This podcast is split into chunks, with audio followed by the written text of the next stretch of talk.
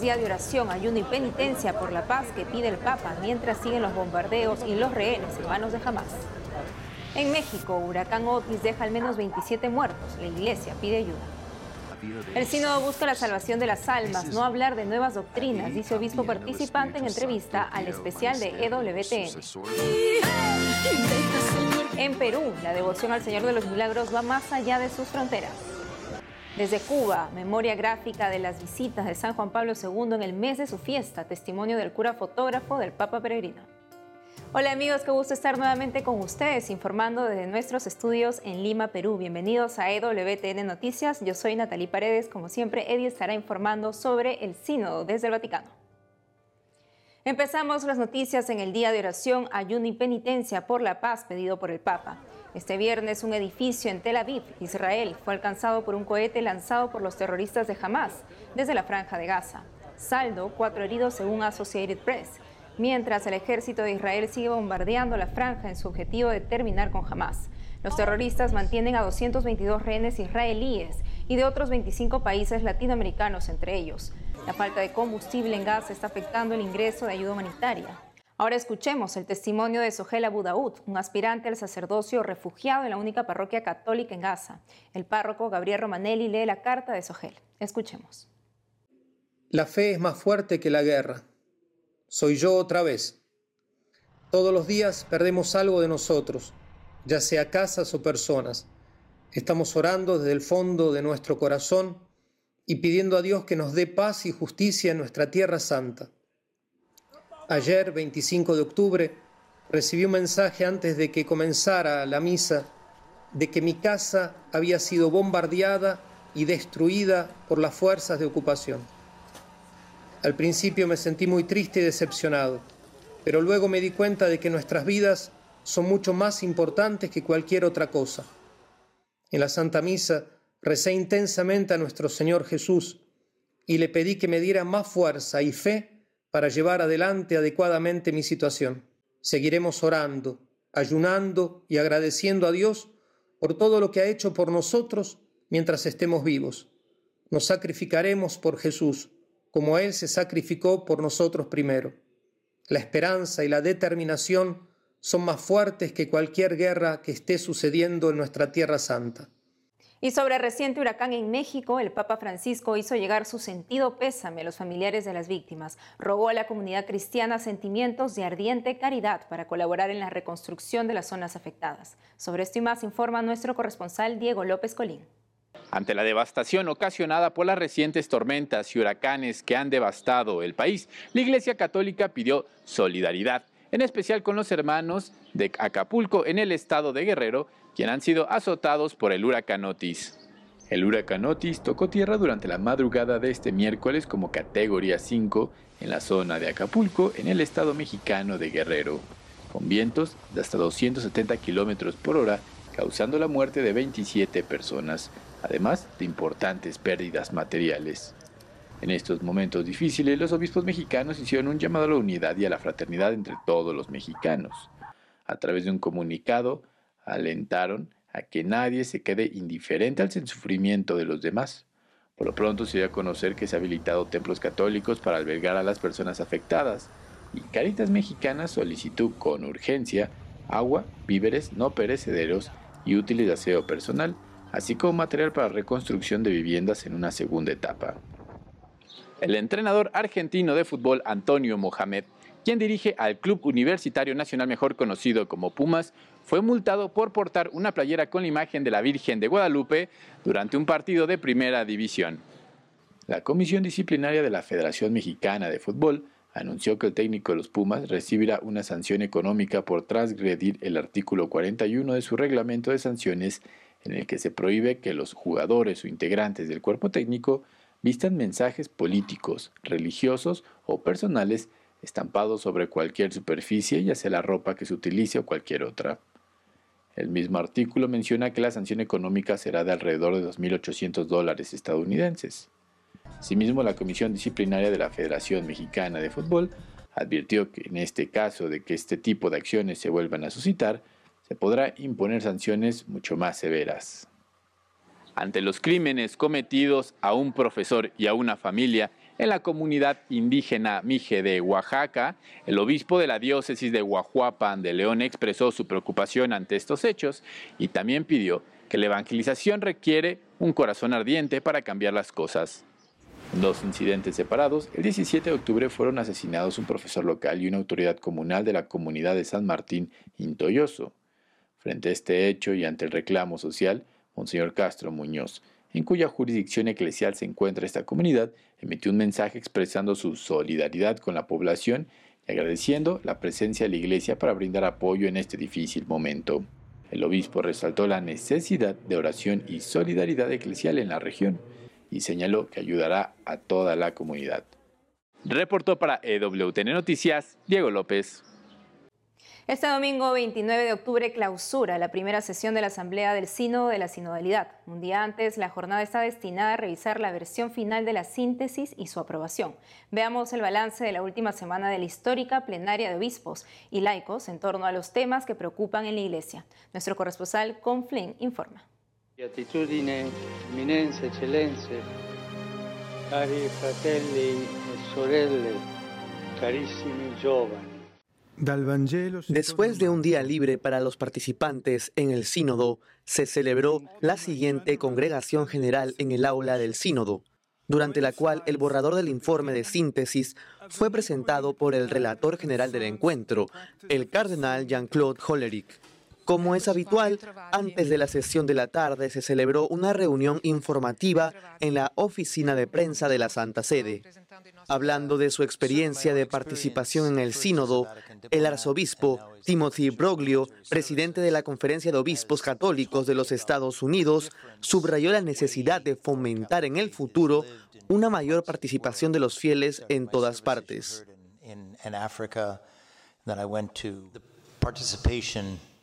En los dos años previos al sínodo participó menos del 1% de los católicos de todo el mundo. Así que creo que algo que tenemos que hacer en el futuro es fomentar una mayor participación e invitar a las personas a involucrarse realmente en este proceso de hablar, escuchar y orar juntos. Creo que eso sería una fuente para la iglesia. Entre los otros oradores de la sesión informativa se encontraba el recién nombrado cardenal Robert Francis Prevost, prefecto del dicasterio para los obispos. Cuando se le preguntó sobre el papel de la mujer en la iglesia y el controvertido tema de la ordenación de las mujeres, el cardenal dijo, Ordenar mujeres, y hay algunas mujeres que lo han dicho bastante. Clericalizar a las mujeres no necesariamente resuelve nuestro problema, podría generar un nuevo problema, y tal vez necesitamos encontrar a una nueva comprensión o una comprensión diferente tanto del liderazgo como del poder, la autoridad y el servicio, sobre todo el servicio en la iglesia, desde diferentes perspectivas, y puede ser si las mujeres y los hombres lo traen a la vida de la iglesia. Por la tarde, después de la publicación de la Carta del Sínodo al Pueblo de Dios, los participantes realizaron el rezo del Santo Rosario en el Vaticano. En Roma, Colin Flynn, EWTN Noticias. Y ahora desde el Vaticano, Eddie Rodríguez Morel nos cuenta las novedades del especial del Sínodo. Adelante, Eddie. Hola Natalie, hola a todos nuestros televidentes de EWTN Noticias, aquí llegando al final de este esfuerzo maratónico por traerles la asamblea del sínodo sobre la sinodalidad. Esto me recuerda también lo que dice muy acertadamente San Francisco de Sales. Todos necesitamos media hora de oración al día, a menos que estemos muy ocupados. Entonces necesitamos una hora no menos, sino mejor y más oración, para poder cooperar con Dios en lo que Él quiere lograr con este esfuerzo sinodal. Una entrevista muy completa ayer de Monseñor Kevin Rhodes, que les recomendamos a nuestros televidentes que puedan ver también, muy completa y muy informativa, sobre una perspectiva correcta del sino de la sinodalidad como algo que busca la salvación de las almas. Hoy estaré hablando con Monseñor Timothy Brolio. Él es arzobispo de los servicios militares en los Estados Unidos. Nos dará su perspectiva como capellán militar en estos tiempos de guerra e incertidumbre y también lo que él ve sobre la importancia de los sacerdotes, que él piensa debieron haber sido más consultados en este proceso porque son los que están más cerca de las personas y deben ser los que eh, se apoya de mejor manera para poder llevar adelante mejor la labor de la iglesia ahí en la primera línea de contacto con los fieles. Eso es todo por hoy, Natalie. Que tengan un lindo día. Hasta pronto. Gracias, Eddie. Y ahora escuchemos a Monseñor Kevin Rhodes, obispo de Fort Wayne South Bend y participante en el sínodo. En el especial de EWTN profundizó en cómo reconocer la verdadera voz del Espíritu Santo en los mensajes del sínodo. En el Espíritu Santo guía el ministerio, los sucesores de los apóstoles con el sucesor de Pedro, en profundizar um, uh, nuestro entendimiento de la revelación de Dios. Y este está en continuidad. No es no, está, no estamos hablando de nuevas doctrinas, no, pero una nueva manera de, de uh, ejercer, por ejemplo, la autoridad en la iglesia, con compasión, en un espíritu de servicio, no como dictadores, pero con el amor, porque siempre hay la verdad y el amor, necesita los dos, porque y el Papa Benedicto y Papa Francisco, los dos, y Papa Juan Pablo II hablaron de esto. Tenemos que mantener la fidelidad de la verdad revelado y al mismo tiempo, al mismo tiempo tenemos que amar a todos y ayudar uno a otro en el proceso de conversión y en el crecimiento en la santidad. Beatitudine, eminenze, eccellenze, cari fratelli e sorelle, carissimi giovani. Hacemos una pausa y al volver. En Perú, la devoción al Señor de los Milagros va más allá de sus fronteras. Además, hoy es la fiesta de San Bartolomé de Braganza, discípulo de Santo Domingo de Guzmán.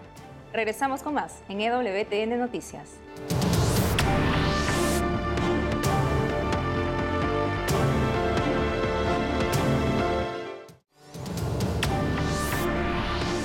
Ya estamos de regreso y ahora les cuento que la devoción al Señor de los Milagros, guarda y custodio de la ciudad de Lima, en Perú, no se queda en este país.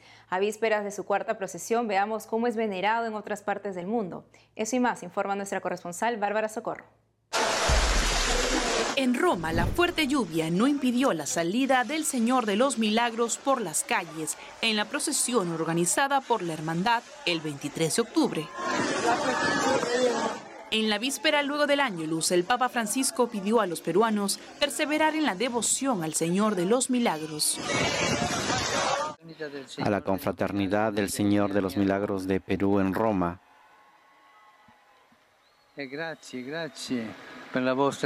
Gracias, muchas gracias por su testimonio. Continúen así con esta piedad tan bella. En Francia, la Hermandad del Señor de los Milagros de París celebró Santa Misa y pequeña procesión dentro de la iglesia Saint-Germain-Luxebois el 16 de octubre. Este sábado 28, en la iglesia Saint-Sulpice, será la procesión central. En Suiza, desde la quincena de septiembre, la Hermandad del Señor de los Milagros de Zurich se prepara con cantos al Cristo de Pachacamilla para el recorrido del domingo 29 de octubre.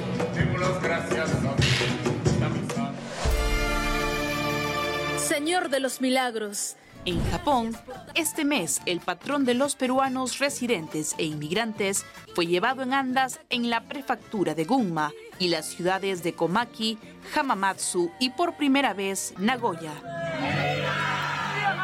Por otro lado, en la región del Cusco, en los Andes del Perú, se realiza este sábado 28 de octubre una marcha por la vida ante mal llamados abortos terapéuticos practicados hace poco a menores de edad en un hospital público. La marcha Salvemos las dos vidas es organizada por las asociaciones Padres en Acción Sur, Profesionales por la Vida y ABC Prodein. Eh, nosotros apuntamos hacia algo positivo. Nosotros queremos decirle al Cusco, decirle a nuestro Perú y decirle al mundo que toda vida humana inocente merece vivir, independientemente de cuál sea su origen. Nuestros orígenes no nos hacen ni menos dignos ni menos humanos incluso cuando esos orígenes se tratan de un acto tan vil y rechazable como es el acto de la violación. Todo nuestro rechazo, sí, a la violación y al violador, pero todo nuestro respeto a la vida humana inocente que ha empezado a existir. La marcha Salvemos las dos vidas partirá desde los alrededores del Hospital Regional del Cusco a la 1 y 30 de la tarde.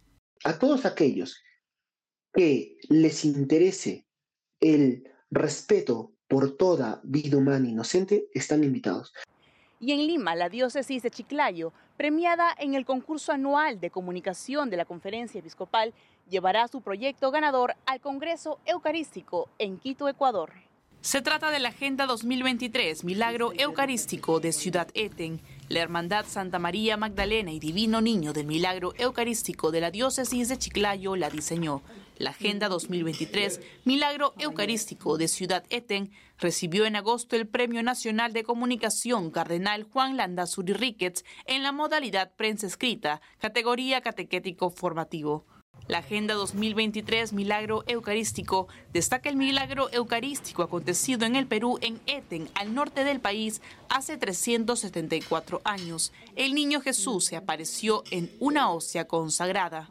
Queríamos dar a conocer toda la labor que habíamos desarrollado como hermandad, todo ese trabajo de impulsar peregrinaciones, reconocimientos, haber conseguido un terreno para que se haga el santuario, en fin, diferentes acciones y encontramos en la agenda esa alternativa para difundir este trabajo. La agenda seguirá produciéndose en el 2024.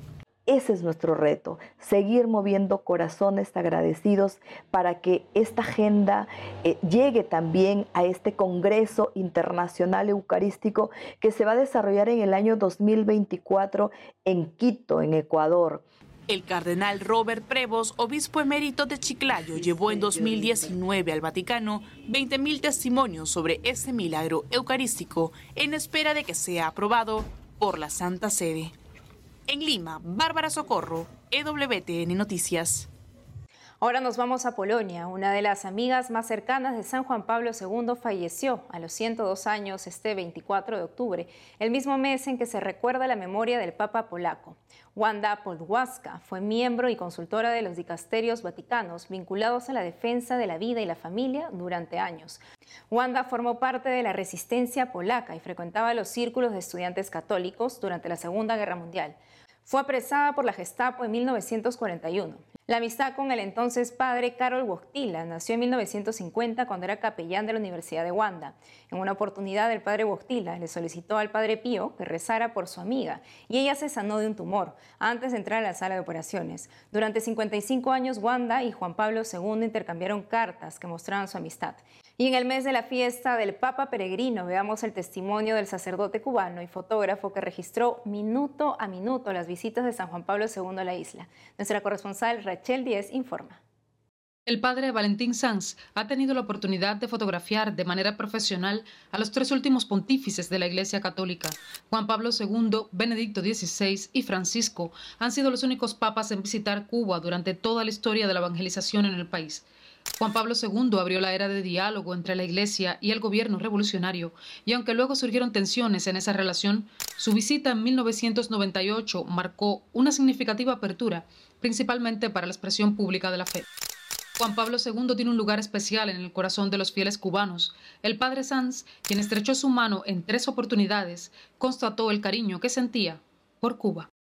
En el año 1984, cuando fuimos a la Asamblea General de los Padres Paules en Roma, cuando él terminó de hablar, yo traté de ir acercándome poco a poco, porque éramos sesenta y tanto, como dije.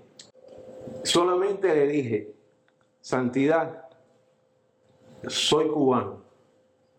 Y él me miró y en perfecto español me dijo, pero vives en Cuba. Dígole, sí, Santo Padre, vivo en Cuba. ¿Y cuántos padres hay en Cuba? Preguntó. ¿Y usted quiere decir de los paules o de, todos? Dice, no, de los paules. Se en ese tiempo, recuerda que, recuerdo que éramos muy pocos. Una segunda vez que fuimos a otra asamblea eh, general en Roma, y entonces ya, bueno, viene lo de Santiago de Cuba. Eso sí, fue algo muy emocionante yo, iba, yo llevaba mi cámara, por supuesto, cámara de películas, todavía en aquel tiempo no existía lo digital, y tres rollos llevaba para eh, tirar la foto. Y el sacerdote que estaba eh, encargado de la sacristía, por cierto era un Paul, me dijo, mira, trata de salir el último en la fila de los sacerdotes para que quedes en la primera fila de, de ahí donde van a estar los sacerdotes. Y efectivamente, ahí quedé yo, o sea, tuve una visión perfecta de muy pocos, pocos metros de donde iba a estar el Papa. Y ya cuando entró la Virgen de la Caridad primero del cobre, el pueblo se emocionó muchísimo. Después fue la entrada del Papa.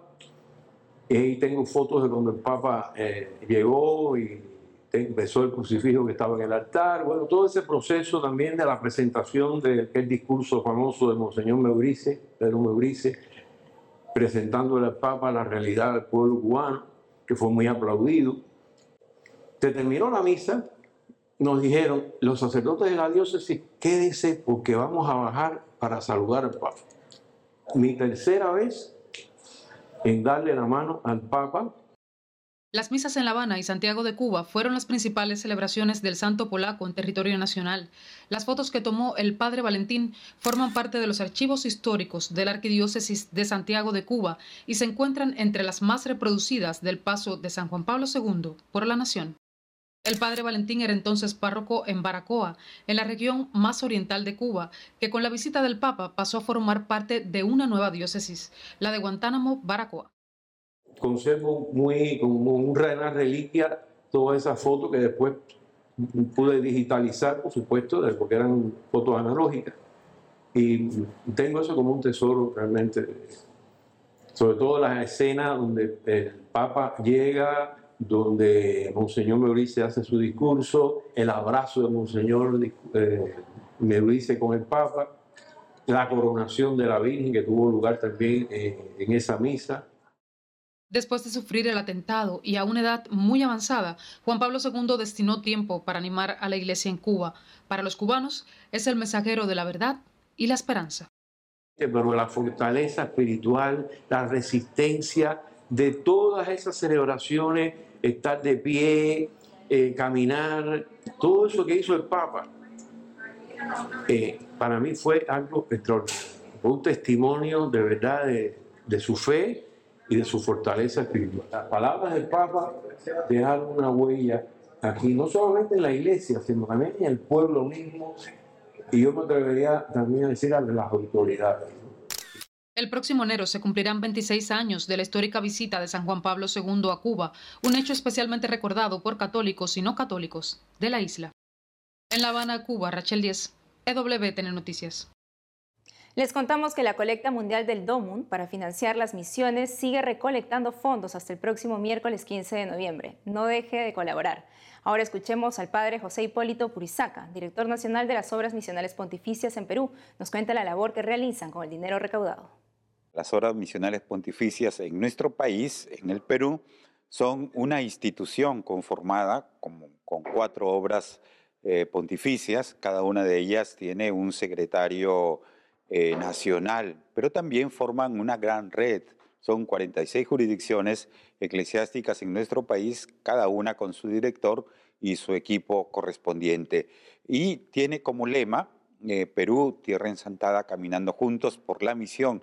Eh, las obras misionales pontificias tienen su sede aquí en la capital, en Lima, en el distrito del INSE. Desde ese lugar donde están hagan un Padre Nuestro, una de María y un Gloria por la misión. Los misioneros te agradecerán porque significa para nosotros nuestra fortaleza. Pero además, eh, nosotros tenemos la posibilidad de cooperar económicamente, ya sea en nuestra parroquia, en el colegio, en alguna institución, donde se les ha dado un sobre, donde pasan una lata con nuestro logo o simplemente eh, también la colecta que se realiza durante las misas.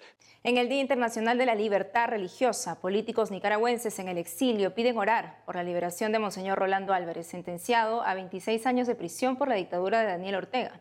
También desde aquí encomendamos al valiente obispo nicaragüense, a San Bartolomé de Braganza, a quien el Papa encargó acompañar a los fieles perseguidos por el dictador Ecelino III. El padre Juan Carlos Vázquez, director de 10minconjesus.net, nos cuenta más sobre el santo.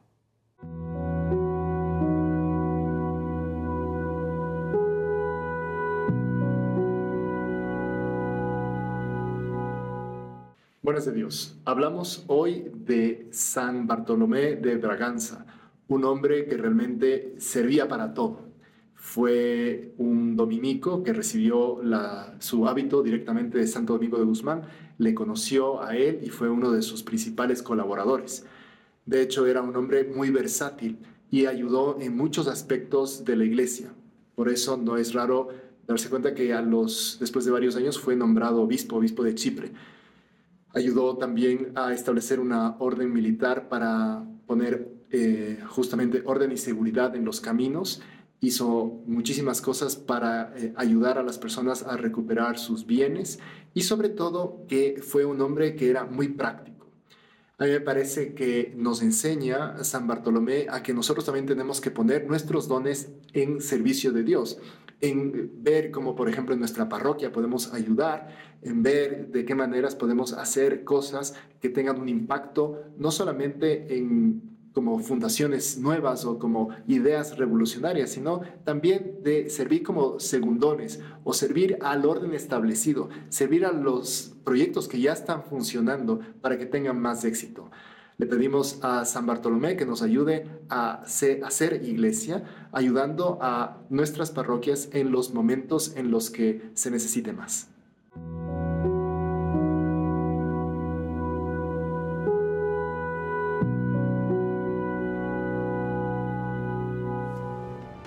Amigos, esto ha sido todo por hoy. Gracias por haber estado con nosotros. Saben que pueden seguirnos en nuestras redes sociales y en wtnnoticias.com.